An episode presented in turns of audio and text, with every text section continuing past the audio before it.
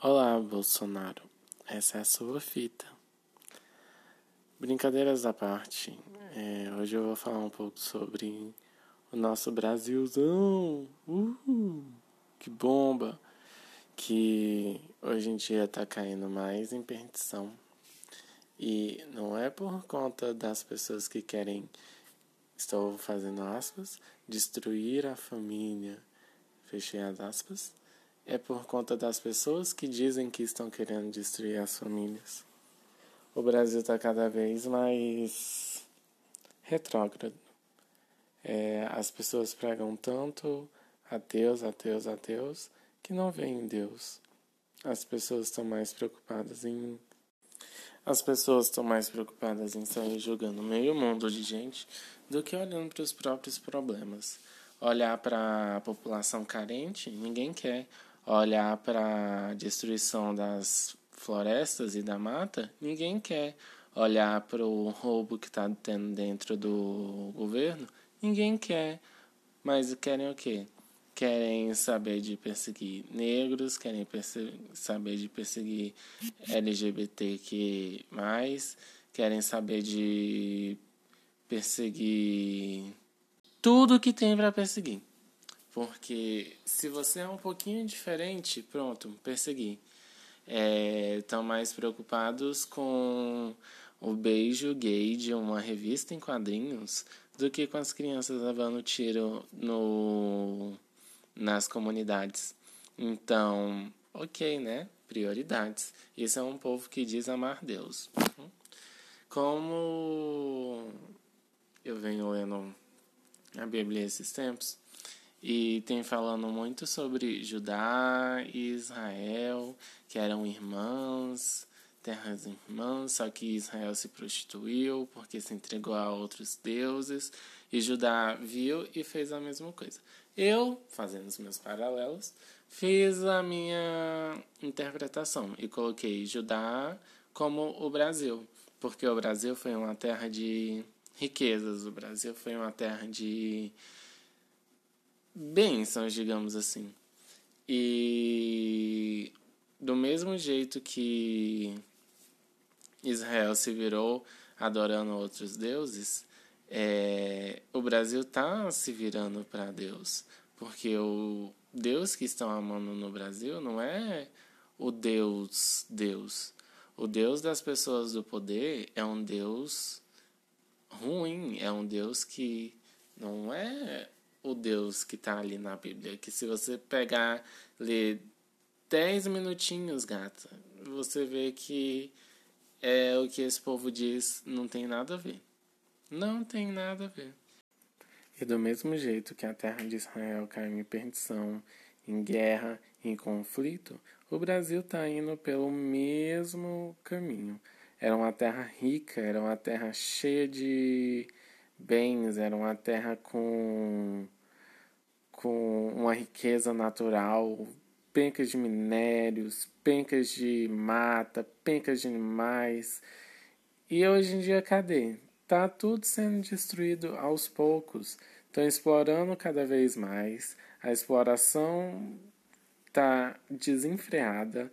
Estão desmatando cada vez mais estão matando os bichinhos cada vez mais e ninguém liga. Quem liga não tem voz nenhuma. E se tem alguma voz, o governo fala: ah, é mentira, tá ok.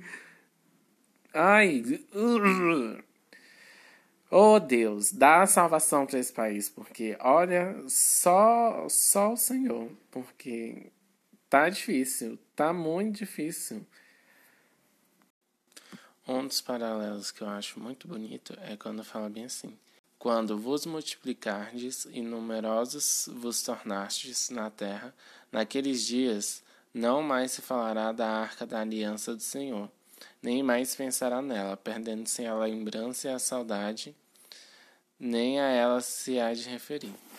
Ninguém hoje em dia está pensando em falar do amor de Deus, ninguém hoje em dia está pensando em olhar para cima e ver o arco-íris depois que chove e lembrar de que o arco-íris é Não é? Meu Deus, um símbolo que a ditadura gaysista. Não, o arco-íris é simplesmente a aliança que Jesus, que Deus fez, falando que não vou acabar mais o mundo em água, porque já acabei uma vez e agora é eles que lutem para aprenderem a a se manterem do jeito que estão, porque eu não vou mais me intrometer. E aí, o que o homem faz? Faz de tudo para poder, daqui a pouco, Deus abrir de novo o céu e falar: vai, chove, destrói tudo que tem para destruir. Porque esse é o nosso destino, viu, guys? Do jeito que tá. Hum. Então, eu quero tentar uma coisinha nova. Eu estava pensando em ler o Evangelho do dia e aí fazendo uma interpretação. E quem gostou, bate palma, quem não gostou, paciência.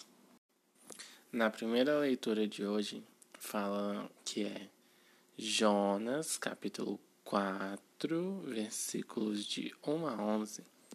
Fala sobre esperar para ver o que Deus tem para você, porque na passagem Jonas é, tá, Deus faz uma mamoeira, mam, é, acho que é mamoeira, mamona, uma árvore de mamão, pelo que entendi.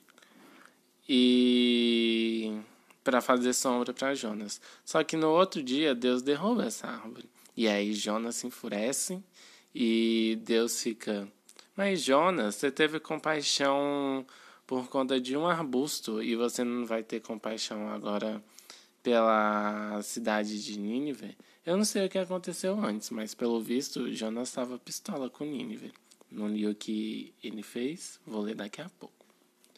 Mas aqui Jesus, oh, Jesus, Deus mostra que as pessoas precisam esperar o tempo delas. Cada pessoa tem o seu tempo, cada pessoa tem o tempo para crescer, viver e morrer. Então, não precisa apressar as coisas. Jonas fala muito: eu prefiro morte à vida. E a morte vem no tempo certo. Se você apressa a sua morte, você está perdendo várias coisas que você tem para viver. Então, calm down. As coisas ah, às vezes podem estar tá ruins, mas elas também podem melhorar. E, a, e o evangelho de hoje é sobre a oração que todo mundo sabe, o Pai Nosso. Então, vamos rezar o Pai Nosso, cada um faz o seu momentinho, reza um Pai Nosso, porque o Evangelho de hoje é sobre o Pai Nosso.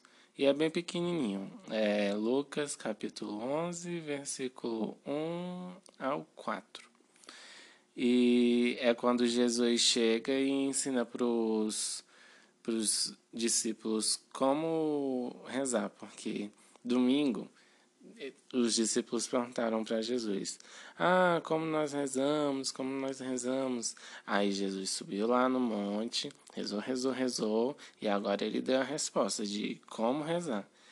E a reza, todo mundo sabe. Pai nosso que estás no céu, santificado seja o vosso nome, venha a nós o vosso reino, seja feita a vossa vontade, assim na terra como no céu. Perdoa. Ah, opa, nem todo mundo sabe, né? Pelo visto. Eu sempre me perco, eu sou péssimo com orações. Mas você que sabe, rezem. Eu vou rezar aqui na minha cabecinha. O problema é quando eu rezo alto. Mas o que a gente pode aprender sobre o Pai Nosso. Eu acho uma reza muito bonita, porque o que ele fala é glorifica a Deus, com santificado seja o vosso nome, é, dai-nos o pão necessário para o nosso sustento, é, que não só comida, mas também da palavra, o pão que a gente precisa dar força para o dia a dia. Então, o alimento, a palavra, a sabedoria, tudo que a gente precisa, a gente pede para Deus. Dai o pão nosso de cada dia, nos dai hoje. Perdoai aos nossos, perdoai-nos nossos pecados, pois também nós perdoamos aqueles que nos ofenderam. Aqui Jesus fala: é, perdoa-nos e perdoa a quem nos ofendeu. Isso não tenho o que dizer. É o básico do básico. Você pede perdão para você e você tenta perdoar e pede perdão para aqueles que te fizeram mal. E não os deixeis cair em tentação, mas livrai-nos do mal. Amém. O que é não deixar cair em tentação? É levar uma vida que orgulha a Deus. Não precisa de muito. Já falei aqui uma vez, mas não precisa de muito. Precisa só que você faça coisas boas e que você, talvez, se você quiser, siga os dez mandamentos, que eles são curtinhos e só são regras de boa convivência. Pronto. Coloca os dez mandamentos como regra de boa convivência, que aí se você não tem religião, você pode o quê? Pode falar que está seguindo a regra da boa convivência. Ó, viu? Então, por hoje é isso. Acho que esse episódio vai ficar mais rapidinho. Mas se vocês gostaram desse novo formato, comigo lendo a leitura e a palavra do dia, é, me avisem. Se não gostarem, avisem também. Então é isso. Beijos, beijos. Bye.